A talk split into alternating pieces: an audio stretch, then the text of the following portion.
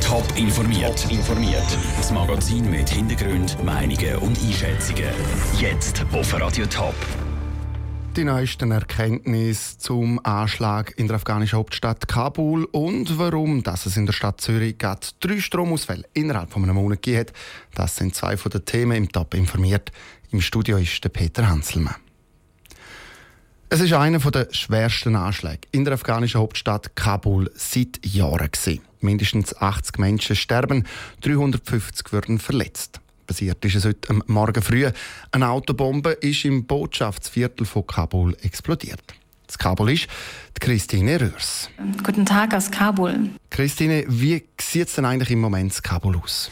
Ja, die meisten Verletzten sind jetzt in den Kliniken, die Toten von den Straßen und jetzt sieht man erst hoch und auch auf die Schäden an den vielen Büros, Botschaften und Ministerien an dieser Straße. Ein Gebäude der deutschen Botschaft, in deren unmittelbarer Nähe die Bombe explodiert ist, ist nur noch ein Wrack.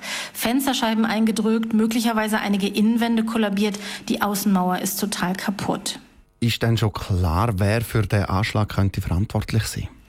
Ja, das ist noch nicht klar. Die Taliban sagen uns, sie waren es nicht. Bleibt der Islamische Staat. Der hat in den vergangenen Monaten drei besonders schwere Anschläge für sich reklamiert. Unter anderem eine siebenstündige Schießerei in einem Krankenhaus. Eine riesige Bombe an einer belebten Kreuzung voller Zivilisten. Es würde passen zu der Grausamkeit, die der IS in den vergangenen Monaten in Afghanistan zur Schau gestellt hat.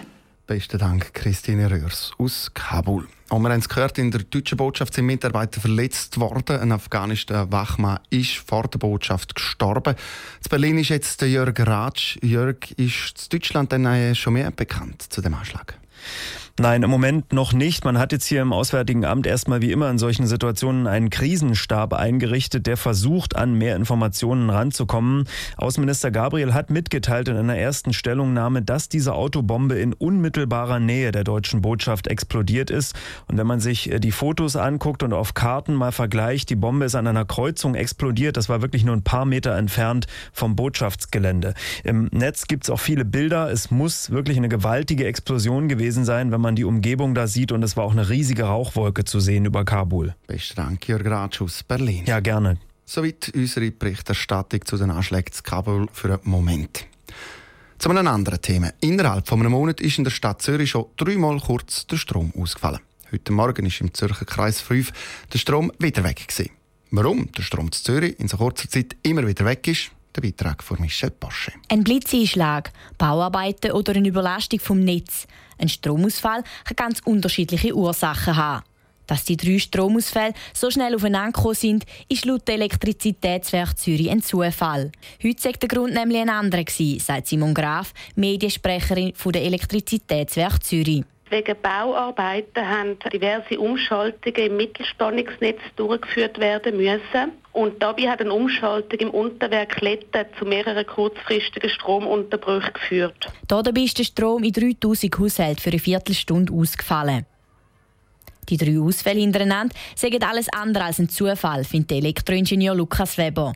Das Stromsystem in der Stadt Zürich laufe am Anschlag.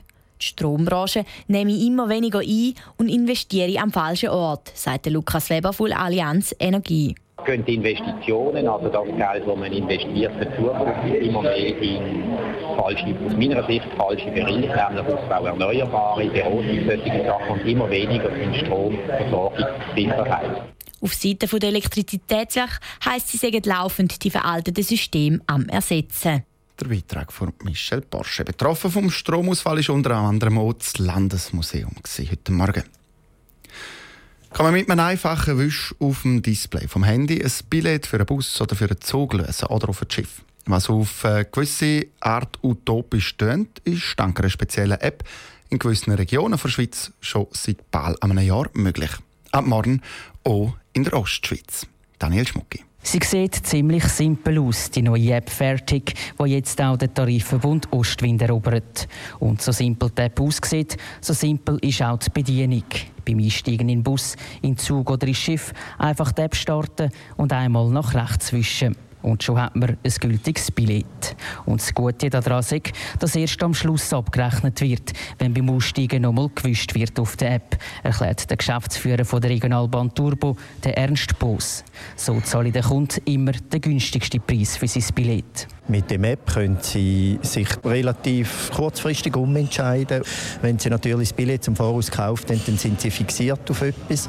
Und wenn Sie zum Beispiel am gleichen Tag nochmal später fahren und genug Zonen haben, dann rechnet die NS-App eine Tageskarte aus, die dann günstiger wäre als die Teilfahrten. Denkt ist die neue Handy-App vor allem für Gelegenheitspendler, die kein fixes Abo haben und immer wieder verschiedene Strecken fahren. Dazu ist besonders wichtig zu wissen, dass die App nur innerhalb des Tarifverbund Ostwind funktioniert. Das heisst, wenn jemand von St. Gallen auf Zürich fährt, kann die App nicht brauchen. Auch muss der Pendler zwingend Dortungsdienst aktiviert und eine Internetverbindung haben. Das mache ich aber nur in den wenigsten Fällen Problem, stellt der Ralf Eigenmann von der Verkehrsbetrieb von der Stadt St. Gallen klar. Es sauft mehr Akku, als wenn man es nicht in Betrieb hat, aber es geht eigentlich noch. Ich habe es jetzt intensiv benutzt in den letzten paar Tagen und mir ist der Akku nie drin am Abend. Aber wenn es dann einmal so sollte sein, dann kann man da, wenn man wieder einsteckt, kann man es auch rekonstruieren. Damit sich Pendler in Zukunft nicht nur auf den Tarifverbund Ostwind beschränken müssen mit der neuen Ticket-App, sind die Verantwortlichen laufend dran, weitere Verkehrsverbünde für ihre App zu begeistern, so dass die Fertig-App eines Tages vielleicht in der ganzen Schweiz funktioniert. Der Beitrag von Daniel Schmucki. Das Fertig-App, das gibt's ab morgen in den App Stores. Top informiert, auch als Podcast. Mehr Informationen gibt's auf toponline.ch.